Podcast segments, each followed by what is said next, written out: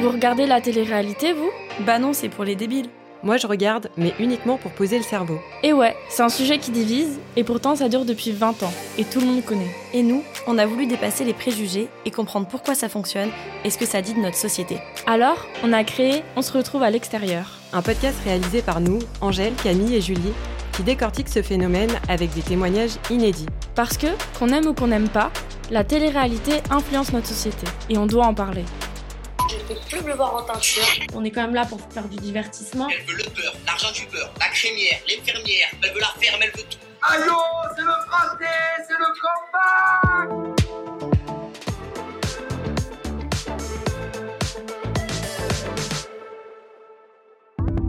Aujourd'hui, c'est Franck Cuvelier, réalisateur de documentaires, qui fait un parallèle entre son métier et le monde de la télé-réalité.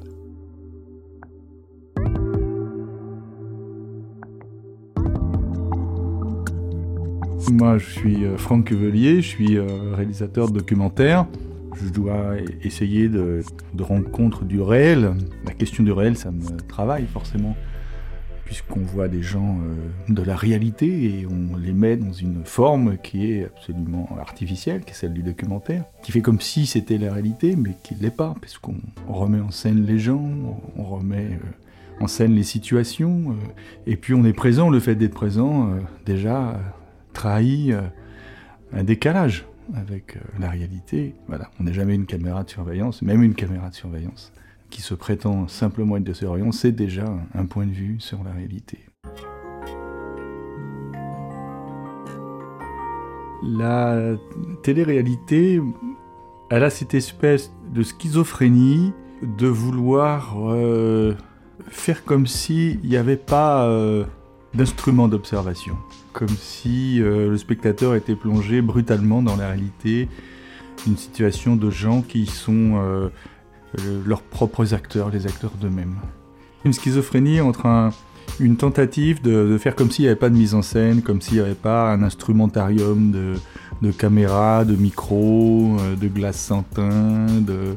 Et euh, d'un côté, c'est ça la, volonté de la télé-réalité, et puis en même temps, la télé-réalité, les, gens qui animent, qui la mettent en scène, n'arrêtent pas de justement euh, proposer des situations, euh, artificialiser complètement les choses qui sont filmées. Et donc, c'est une espèce de contradiction en permanence, et moi je trouve ça assez fascinant d'être pris entre deux feux, quoi, entre des tentatives inconciliables. Et quel rapport ça a avec le métier du, du documentariste? Peut-être que en fait, plus ça va, plus je m'aperçois que, bien sûr, quand on est documentariste, on travaille avec des gens qui viennent de la réalité, qui ne sont pas des acteurs, euh, qui n'ont jamais, la plupart du temps, euh, été dans une caméra, et qui pensent qu'on va filmer un morceau de leur vie telle qu'elle se déroule. Et qui s'aperçoivent en fait assez vite que euh, on conduit les opérations, on met en scène les situations. Donc on a, on a fait de la télé-réalité, et Sauf que je pense que dans le documentaire, quand on met en scène des gens du réel, en fait, ce qui surgit d'eux est plus vrai que si euh, on mettait pas en scène. En fait, plus ça se rapproche du cinéma de fiction, et plus les gens sont vrais, plus une part d'eux-mêmes est vraie. Et c'est donc euh, exactement le contraire de la télé-réalité qui, qui essaie de, de, faire comme si elle intervenait sur rien et que on voyait les choses euh, telles que brutalement elles, elles, apparaissaient, elles, traversaient les gens, leurs désirs, euh, leur peur, leur jalousie, leur... Euh... En fait, ça se passe jamais comme ça. Il, faut euh, mettre les gens dans situation de fiction, euh, ce que, ce, que, finalement la télé-réalité fait, parce que euh, elle s'est aperçue assez vite que si on mettait pas un scénario et si on faisait pas un casting et si on mettait pas en scène la télé-réalité et les gens qui voulaient bien se prêter à ce jeu, ben on s'emmerdait quoi. Parce que euh, ce qui nous intéresse dans la télé-réalité, c'est l'intime. Alors l'intime, en général, on le, le déballe pas comme ça. Enfin, dans un premier temps, on le déballe pas.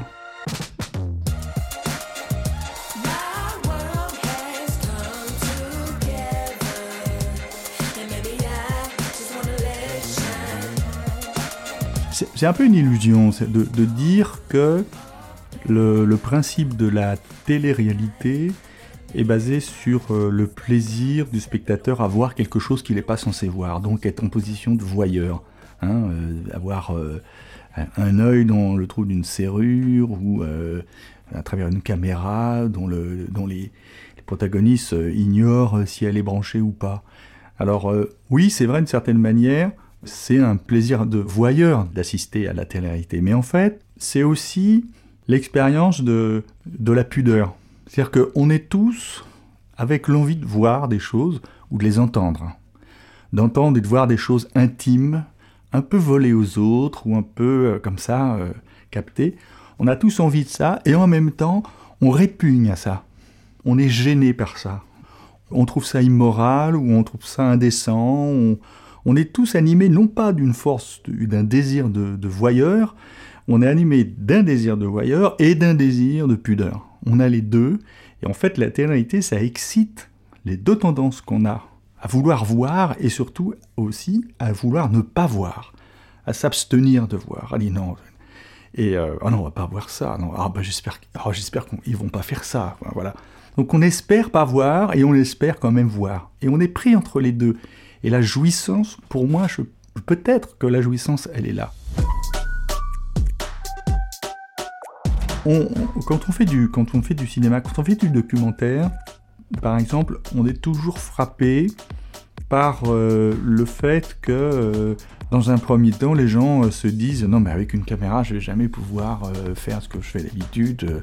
Ah, je vais être très embarrassé. Ah, non, moi, ça me gêne d'être filmé, ça me gêne d'être enregistré. Non, vraiment, je pense que. Et du côté des gens qui font des films, en tout cas qui apprennent des fois à faire des films, ils se disent euh, une caméra, ça va troubler euh, l'intimité des gens, ils vont pas se livrer, on va pas les voir tels qu'ils sont dans les réalités parce qu'ils vont gênés, ça va être un, un, obstacle. Donc il y a à la fois euh, chez les gens qui filment le sentiment que leur présence avec les instruments des micros, une perche au-dessus d'eux, avec une moumoute, euh, et puis une caméra, des optiques. Tout ça, ça va encombrer la relation euh, qu'on a, la volonté de, de, capter le réel. Et en même temps, les gens vont être impressionnés par le dispositif et ils vont, ils vont se bloquer. Ça, c'est ce qu'on croit. Et puis dans la réalité, et dans la télé-réalité, il se passe l'inverse. Oui, au début, on a un peu peur, mais très rapidement, en fait, tout ça, ça nous protège. Parce que plus la caméra est grosse, plus il y a un projecteur, plus il y a un dispositif, plus finalement les gens peuvent s'isoler dans une bulle, ils sont regardés dans une situation totalement abstraite qui devient pour eux complètement artificielle, c'est ça devient un, un, plateau de fiction pour eux, même si c'est dans leur cuisine qu'on les filme. Et ils oublient tout ça. Et même, ils ont un certain plaisir à se dire, voilà, je suis plus dans ma réalité, là, ils me filment, c'est complètement... Bon, bah, ça les rassure d'une certaine manière, ces instruments. Et puis, les gens eux-mêmes s'aperçoivent, peut-être euh, au bout d'un temps, les gens qui sont filmés, qu'en fait, euh, ils ont, euh, peut-être dans la vie, ils ont l'idée qu'ils sont pudiques, et en fait, ils se, ils, se, ils se dévoilent énormément. Ils ont une énorme envie de se dévoiler. Ils sont prêts qu'à ça. Et là, la télé-réalité montre que, finalement, il y a énormément de gens qui pensent qu'il y a une chose, c'est de, de sauter à poil, quoi. De se montrer. Et alors, ce qui est encore génial dans la télé-réalité, c'est que les gens, ils aiment se montrer, mais pas sur leur meilleur jour. Et ça, c'est génial. C'est un niveau de perversité qui est jouissif. Les gens aiment bien se montrer moches, aiment bien se montrer vulgaires, aiment bien se montrer méchants. Ils ont une jouissance à se montrer, à montrer la pire face d'eux-mêmes. Et ce qui est formidable, c'est que ça n'a ça, ça pas de frontière de genre. Les femmes comme les hommes. C'est la télé-réalité nous montre ça. Quoi. On disait non, mais les femmes, peut-être, avec des préjugés. Euh, des préjugés de genre.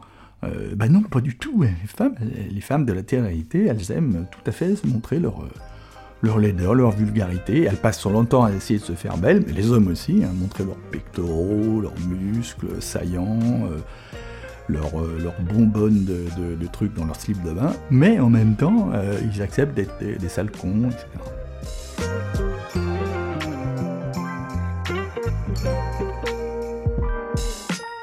les réalités d'aujourd'hui, euh, elles, sont, elles ont poussé à bout euh, leur possible, c'est-à-dire euh, de mettre les gens dans des situations les plus extrêmes pour avoir la jouissance de les voir, nous spectateurs, en difficulté. On, aime bien voir ça parce qu'on se dit, on s'identifie hein, à ces gens-là, hein, c'est le principe. Et donc, le documentaire, il peut aussi tout à fait euh, utiliser ces ressorts-là, hein. suivre les gens dans euh, leurs pires difficultés. Donc, euh, et, et c'est pour nous une forme de jouissance, parce que le principe, c'est qu'on s'identifie aux gens et qu'on se, on se renforce de leur capacité à surmonter les difficultés. D'ailleurs, ce qui nous intéresse, nous, et ça fait partie complètement de la télé-réalité, je pense, ce qui nous intéresse, nous, c'est d'avoir les dessous de l'affaire. On a toujours envie de voir les dessous de l'affaire, oui. mais le cinéma, c'est pareil. On a, le cinéma, depuis le début, il faut voir, hein, depuis le début des, magazines que vous n'avez jamais connus, que moi j'ai que eu dans les mains, mais qui n'étaient pas mes magazines, c'est mon film, euh, des magazines hebdomadaires avec des photos qui racontaient les dessous des films, le dessous de la vie des stars. C'était, il y a eu des millions d'ex- d'exemplaires dans tous les pays. Il fallait, il faut toujours avoir les dessous de l'affaire d'un film qui nous a fait rêver. C'est le cinéma n'existe qu'avec des produits secondaires qui sont les dessous de l'affaire. La télé-réalité, c'est exactement ça. Et ça l'est tellement qu'en fait, les dessous de l'affaire, c'est souvent plus intéressant que la télé-réalité elle-même. D'ailleurs, la construction des Marseillais, par exemple, c'est ça. On s'intéresse au dessous de l'affaire en termes de, montage, de petites séquences, etc. Il y a plein de choses qui racontent les dessous de l'affaire, d'une affaire qui est censée nous intéresser. Mais on s'aperçoit très souvent que les affaires, il n'y en a pas grand-chose, quoi. Et en fait, comment ça se passe? Bon, on le regarde, c'est la télé-réalité, on filme ça, mais en fait, les dessous de l'affaire, c'est-à-dire des révélations en plus, c'est ça qui nous fait jouir. On a besoin des deux. Qu'on a besoin d'avoir une espèce de, de double accès euh, à l'intime.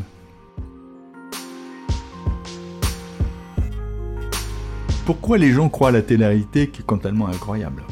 Bon, Alors, je pense qu'il y a pas mal d'explications à, ça, hein, mais moi, je me souviens d'un article d'un psychanalyste qui s'appelait Octave Manoni, qui essayait de comprendre pourquoi, en gros, pourquoi les enfants croyaient au Père Noël.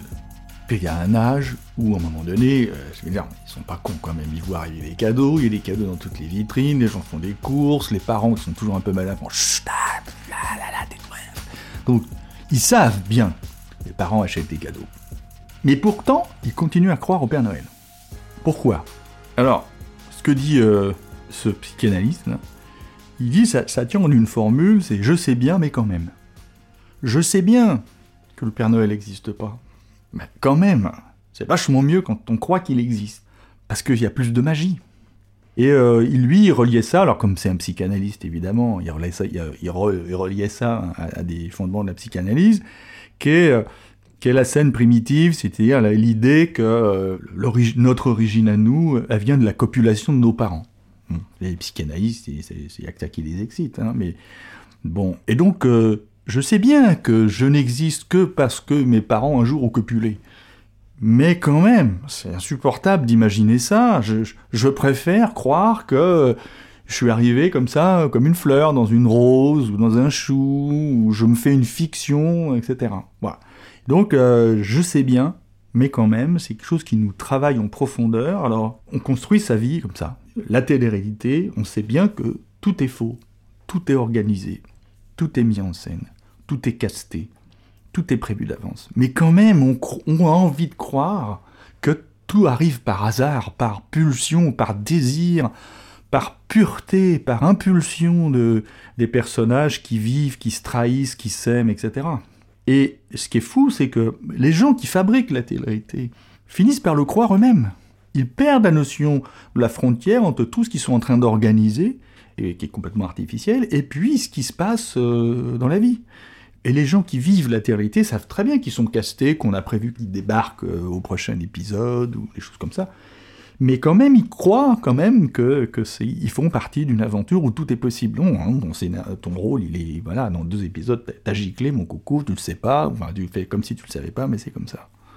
Donc les jeunes, ils ont abandonné le Père Noël, mais maintenant, euh, ils, euh, ils regardent la télé-réalité, ils savent, c'est- tout est pipoté, tout est faux, mais on- ils y croient quand même. On y croit quand même. Quand on dit les, il y en a, il y a des jeunes qui y croient vraiment, ça nous permet à nous de nous situer dans une posture qui est euh, celle de, l'adhésion raisonnable. Mais je pense qu'on est tous à la fois croyants et incroyants avec la télé-réalité. c'est ce qui nous fait jouir. Parce qu'on peut, ce qui est bien, c'est qu'on peut adopter plusieurs positions à la fois. On peut être euh, dedans, y croire, pas y croire, détecter. On peut détester ça tout en jouissant du plaisir de le voir, euh, d'aimer les, malheurs de Graziella, euh, tout en disant que c'est des conneries. On peut être ému aussi. Latéralité, ça excite beaucoup les intellos, par exemple. Même moi, ça m'intéresse, pas, pas au point d'en regarder beaucoup mais euh, ou d'être accro à, certaines de temps en temps. On a tous, de toute façon, on a tous une, une télé-réalité qui nous touche. Il y a toujours ça. Toujours. Non, moi, la télé-réalité, non. En fait, ce qu'on aime, et tous les intellos, euh, euh, ce qu'ils aiment dans la télé-réalité, c'est de pouvoir la détester. On aime détester la télé-réalité. Ça nous fait jouir de détester la télé-réalité. Alors, il y a des gens qui, l'aiment, et puis il y a des gens qui aiment s'en moquer. oh, on va regarder ça, c'est vraiment trop con on aime voir un truc qu'on domine, sur lequel on, a du, surplomb, comme ça. Parce que d'un seul coup, on, est rassuré. Parce que si quand on voit des trucs qui sont trop cons, c'est que nous, on, l'est moins. Donc déjà, on, a l'illusion qu'on est moins con que les autres. En fait, on regarde, on est accro. Et, euh, mais c'est un fonctionnement qui est, qui est vraiment très efficace, hein, parce qu'on regarde sans y croire, tout en y croyant. On regarde la télérité en jouissant du fait que c'est complètement stupide, c'est complètement pipoté, mais quand même, il y a des morceaux de vrai, il y a des moments de, il y a des moments de vérité, il y a une vraie larme, euh, un vrai cri, euh, une vraie, une vraie baston, une vraie bon, voilà. Et c'est une brèche dans notre vie raisonnable de devoir de voir quelque chose euh, déraisonnable. Le témoignage de Franck nous permet de mieux comprendre les raisons pour lesquelles on regarde la télé-réalité. De manière générale, on aime se raconter des histoires. Regarder des films de fiction en est un exemple. Dans la télé-réalité, la promesse, c'est qu'on accède à la vraie vie de personnes qui se prêtent au jeu de se dévoiler à la télé. Comme dans une fiction, tout est fait pour qu'on y croit. La manière dont sont montés les épisodes, le casting, les différents buzz, etc. Et ça fonctionne, du moins en partie. On se prend au jeu en tant que téléspectateur. On regarde et en même temps on cherche à démêler le vrai du faux. Récemment, des blogueurs de télé-réalité ont émergé sur les réseaux sociaux, avec souvent plusieurs dizaines de milliers d'abonnés à leur actif. Leur but Dévoiler les vraies intrigues des candidats phares de télé-réalité et dénoncer, entre autres, les fausses vérités. Les abonnés peuvent suite à cela réagir, donner leurs avis, leurs opinions sur ce qu'ils pensent être vrai ou faux. Dans tout ça, ce qui est questionnable pour nous, ce sont les choix éditoriaux qui sont faits dans ces programmes, comme par exemple le fait de valoriser les trahisons ou les tromperies au détriment d'actes de bienveillance. Le retour de la Star Academy, qui a été considérée comme une télé-réalité bienveillante, fait réémerger le débat. Avec des audiences records pour la Starac et l'arrêt des Marseillais, il semble que le public ait fait son choix.